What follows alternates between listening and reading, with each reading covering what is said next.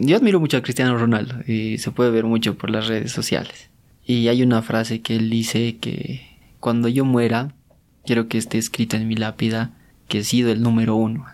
Y en mi caso, con todo este recorrido que he hecho, en algún momento llegue ahí, yo quiero que digan en mi lápida, este ha sido el ingeniero industrial más completo.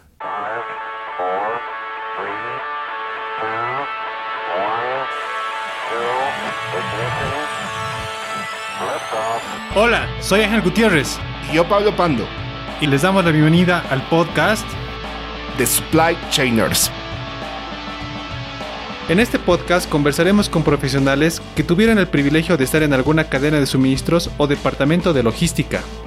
Y nos contarán experiencias que marcaron su trayectoria profesional y personal, permitiéndonos aprender de las mismas.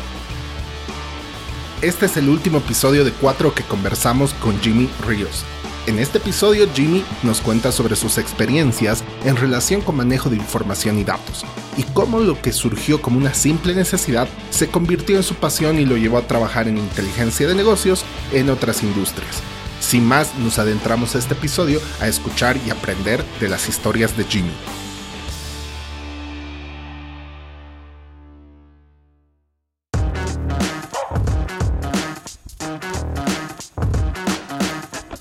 He incursionado en lo que viene a ser los datos por la información que les decía. Empíricamente manejar las cosas es un poquito que me estresa mucho y tener mucha aleatoriedad me pone en causa. Entonces, en ese sentido, ya cuando estaba en plantel alto, he empezado con lo que viene a ser el business intelligence, el manejo y la información de los datos. En ese momento hablábamos de términos como data warehouse, como repositorios de información, servidores. Cuando estabas en, en planta no los veías. Estabas en SAP, veías el SAP que era un repositorio de información, era un ETL, pero que solo veías un módulo que era producción o logística. Entonces sacabas la poca información de ahí, la tratabas y hacías lo que podías. Ya cuando daba un pasito más allá, saliendo, incursionando lo que viene a ser la banca, y se preguntarán qué hacemos hablando de la banca en un podcast de cadena de suministros y logística. También pensamos en detener la grabación en ese momento. Pero lo que viene a continuación es tan valioso por la cantidad de posibles benchmarks que se pueden realizar que decidimos continuar con la entrevista. Ya cuando he dado un pasito más allá, saliendo, incursionando lo que viene a ser la banca, que es otro rubro donde he entrado, gracias a, ese diplomado que tengo de Business Intelligence, he logrado incursionar en el banco. En el banco ya he podido manejar un data warehouse, estructurar los queries, sacar la información que necesitas. Era una odisea, no, bueno, no una odisea, era un paraíso de información, te puedo decir. Porque tenías un data warehouse o tu información que podías ver todo y hacer todo podías ver, la, podías ver eficiencia operativa de las personas, podías ver los tiempos en cuanto trabajan, puedes ver cuántos desembolsos haces en un día, puedes ver cuánto el movimiento de efectivo, puedes ver cuántos créditos haces y podías hacer un millón de cosas porque tenías la información a tu disposición. Agradezco porque tenía toda la información y podía hacer miles de cosas. Manejaba como seis, seis indicadores. Seis indicadores de eficiencia operativa seis indicadores que manejaban excelentemente el banco y que era un modo de gestión tanto para eficiencia operativa como de premiación. Entonces, conoces, decías que tal persona es tan eficiente en esto, entonces tú hacías un calendario y al mes podías premiarlas. Es el nivel de, de manejo de tiempos de la gente que no tienes en una industria. Tú ves un cambio de calibre, puedes medirlo, puedes aplicar un SMET, minimizarlo a una hora de 4 a 5 horas, pero no puedes medir el tiempo de trabajo de cada persona en lo que hace.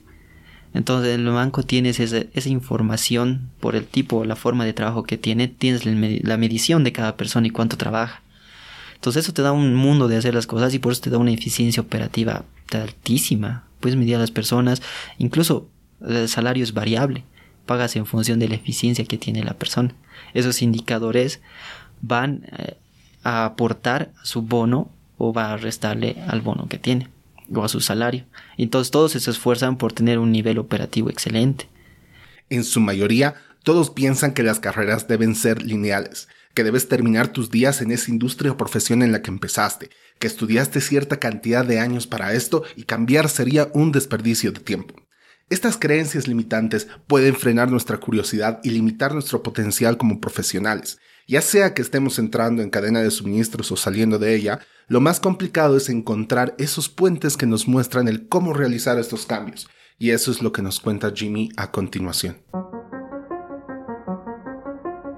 Todos me preguntan lo que es, ¿cómo has pasado de industria, o sea, producción, a banco?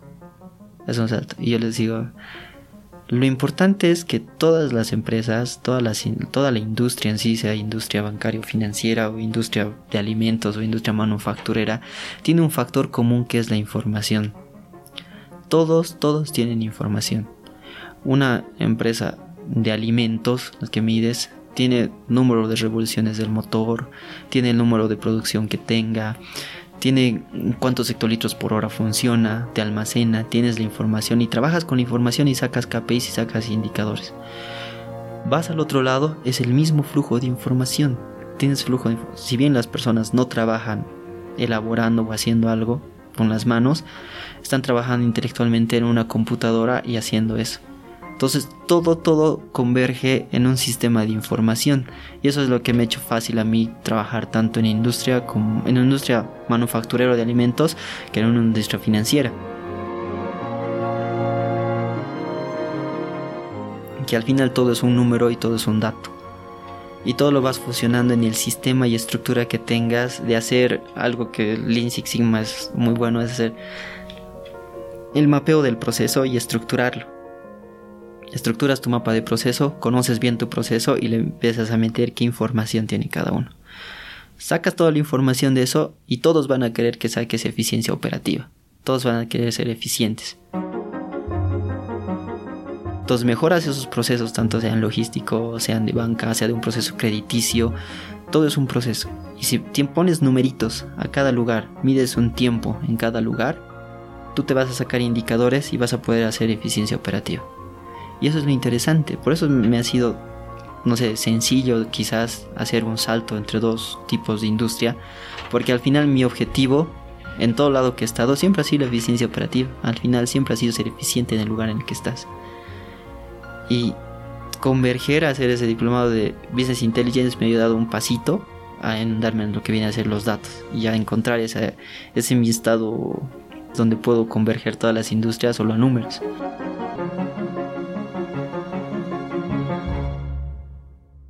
Son cosas que, que uno va aprendiendo por la vida y va encontrando su, su ser, si quieres, en el camino, en el trabajo que va realizando. Y creo que mi ser en este momento ha sido ser, no sé, un, científico de datos, un business intelligence. Porque es al final buscas mercados, son datos, buscas eficiencia operativa, son datos, buscas acomodar créditos, son datos, buscas conocer personas, son datos. Buscas demandas, son datos. Buscas demandas, son datos. Estacionalidad, los tiempos, perfilar por día. Hacer programación de personas por turnos, por día, por horario o por intervalo prime, que son cada 15 minutos en filas de espera. Entonces puedes hacerlo con la información. Y, y ahí te sientes más o menos poderoso porque puedes aplicar números a todo. Y ahora volvamos al tema que tanto nos apasiona en este podcast le preguntamos a Jimmy si regresar a trabajar en logística y cadena de suministros, ¿qué podría hacer con todo lo que ya conoce? Uy, ¿qué no podría hacer? Por principio, o sea, yo en primera parte haría que el área de logística tenga su data warehouse para que tenga sus recorridos, tenga sus tiempos, sus monitoreos, porque tienes los sistemas de radiofrecuencia, tienes los sistemas de GPS para seguir a tus camiones, o sea, ¿cuánto, ¿cuántos saben, o sea, las empresas más grandes deben tener, cuántos saben a qué velocidad va tu camión y hacia dónde está yendo? Y le haces el seguimiento en tiempo real. ¿Cuántos saben por qué ruta está yendo? ¿Cuántos saben cuántas paradas está haciendo? ¿Cuántos saben cuántas llantas estás cambiando al mes? ¿Cuántos saben cuántas cargas estás realizando al día? O el fluctuante del precio de la carga. Bueno, eso es fijo. Pero si fuera un tipo variable, ¿cuántas veces está fluctuando el precio de la carga del camión y por época del año? Entonces, tú si tuvieras un repositorio de información que tengas todos esos datos, o sea, o una ocupación de bodega por radiofrecuencia, que todo tenga tu barra de datos, como en supermercados le pases así por tu, por tu bodega, y ya sepas qué cantidad tienes aquí, y lo tienes almacenado, tu confiabilidad de inventario, cuánto va a subir, tener casi el 100% ya todos los días y todo con, con de datos. Entonces, las aplicaciones de la información a la logística son más que en cualquier otro rubro, yo creo que son más trascendentales ahí. Porque uno, tus inventarios. Si tienes más de 800 SKUs y están acomodados en tu bodega, metes la radiofrecuencia, metes tu pistolita, ya tienes toda tu información. La almacenas y lo puedes tener esa información día tras día. Tu confiabilidad de inventario no va a ser un cierre de semana, sino va a ser cada día. Al final del día pasen cuánto tiene esto, como en supermercado, porque ahí sale el menudeo. Entonces tienes esa información. Los cambios de los cambios de llantas de los cuando tu flota es propia, igual tienes un periodo, cuánto tiempo, si bien la llanta tiene ahí cuánto tiempo dura, cuántos kilómetros te va a dar, tú puedes sacarte una frecuencia de cambio y te, te generas ahorro porque te pueden cambiar llantas, no sé, cuatro veces al año y lo puedes reducir a tres. Entonces tienes la información ahí, porque tú haces el estudio, o sea, el Six Sigma para qué te sirve? para encontrar las variables que desconocen, que te, desconoces, para que te puedan ayudar a mejorar tu proceso. Entonces, si tienes la información logística de toda tu flota de transporte, de tus inventarios, de todo lo que te llega, tú puedes hacer la investigación. Puedes hacer un Pareto, o sea, la aplicación del ABC, que es el más común, o puedes hacer un Ishikawa para identificar, digamos, mm, qué producto te genera más pérdidas, si quieres. O sea, aplicación básica. Pero así, por información basta, yo diría las rutas, los ruteos de los camiones, los cambios de llantas que también son un precio gigante y la radiofrecuencia. Tomemos en cuenta que ya existen varias empresas que aplican todo lo mencionado por Jimmy, pero si te encuentras en una que no, ahí tienes una pequeña guía. Pasemos a la última parte de este episodio y también de esta historia. Pasemos a la sección de preguntas de formato.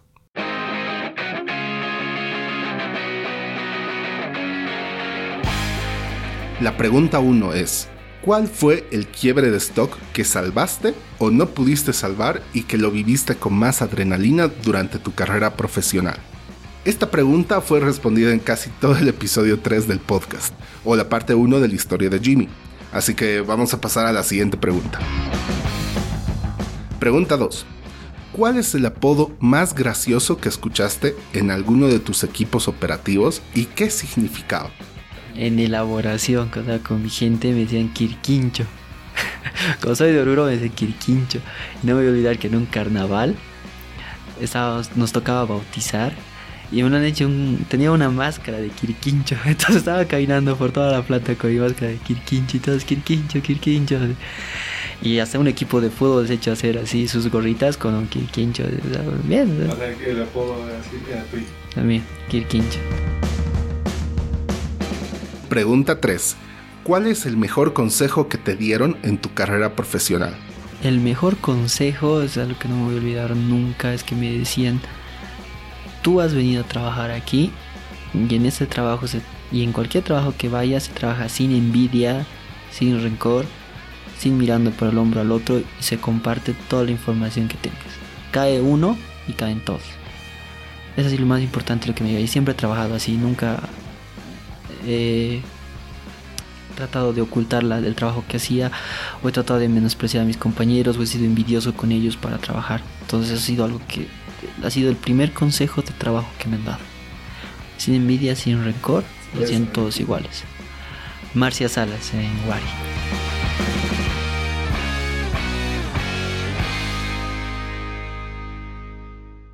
Pregunta 4. ¿Cuál es el peor consejo que te dieron en tu carrera profesional? El peor consejo que me han dado era una vez para entrar a un almacén para sacar el producto y la llave estaba ahí y me dice, o sea, anda, abrilo, nadie se va a dar cuenta y vuelve. Obvio, no lo he tomado.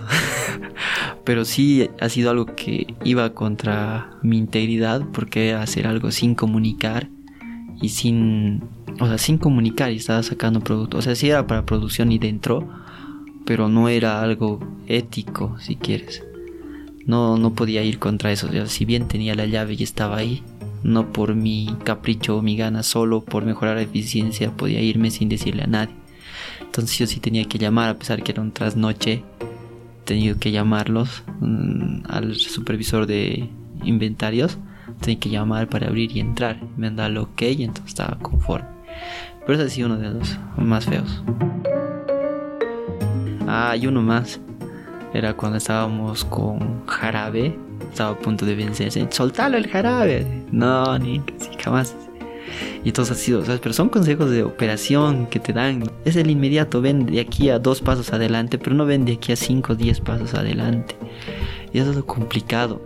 Y cuando manejas gente, o son tus consejeros los que son más antiguos y no sabes qué hacer, digamos, o contentarlos o no, pero al final tienes que hacerles entender que hay cosas que son íntegras y cosas que son éticas que deben hacerse y cumplirse.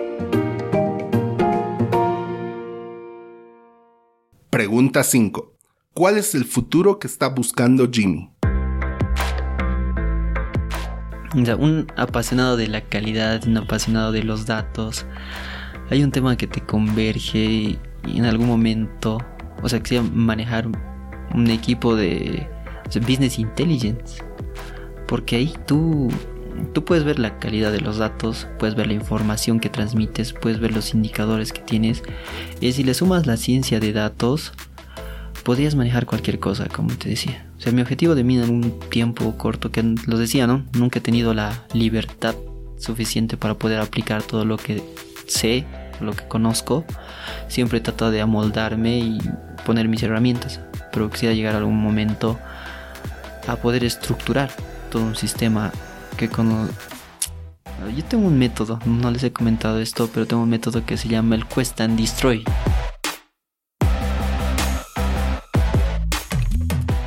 me lo inventé ahí unos días de alucinaje.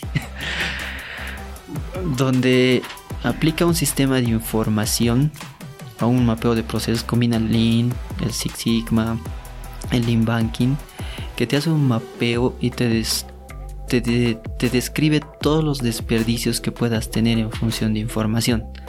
Y eso solo lo lograría con un Business Intelligence, claro, un Business Intelligence externo y un Business, business Intelligence interno.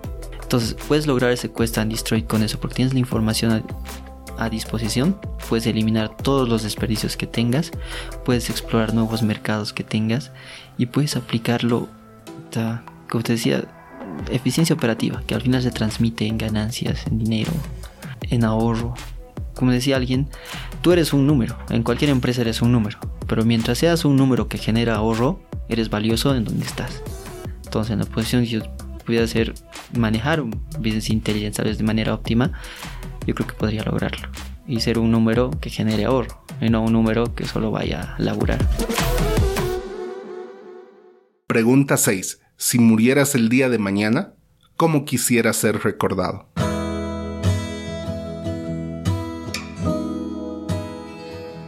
¿Cómo te puedo decir esto sin sonar arrogante? Yo admiro mucho a Cristiano Ronaldo y se puede ver mucho por las redes sociales. Y hay una frase que él dice que cuando yo muera, quiero que esté escrita en mi lápida que he sido el número uno. Y en mi caso, con todo este recorrido que he hecho en algún momento llegue ahí, yo quiero que digan en mi lápida, este ha sido el ingeniero industrial más completo.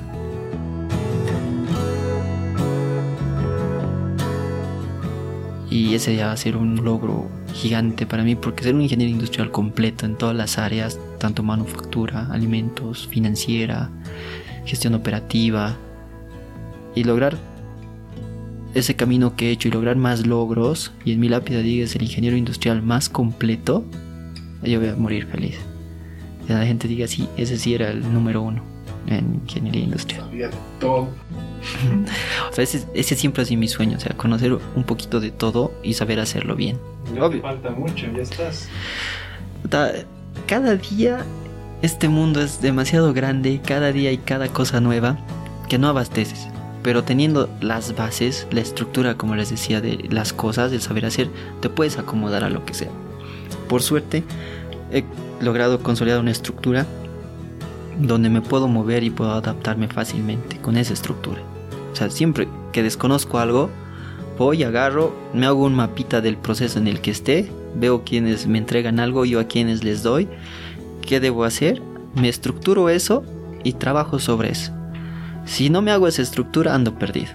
Siempre sí o sí tengo que llegar, hacerme mi mapita de proceso, ponerme mis indicadores, aprender en tres meses, proponer alguna mejora luego de tres meses y seguir trabajando así. O sea, esa es mi estructura. Y, yo creo que eso me ha dado la, versatilidad de moverme por todas las industrias y por todo lado donde he estado.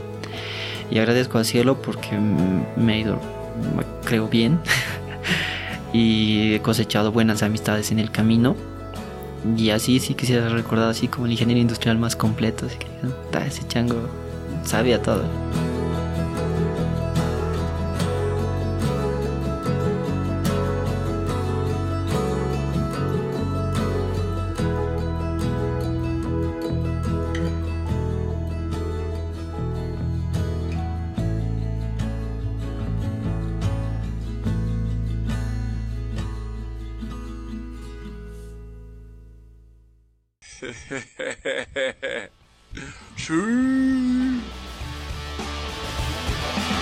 Muchas gracias por escuchar el episodio hasta el final. Nos vemos en dos semanas para escuchar la historia de un nuevo invitado. Si quieres estar al tanto, no olvides seguirnos en Spotify o estar atento a nuestras publicaciones en LinkedIn. Encuéntranos como The Supply Chambers.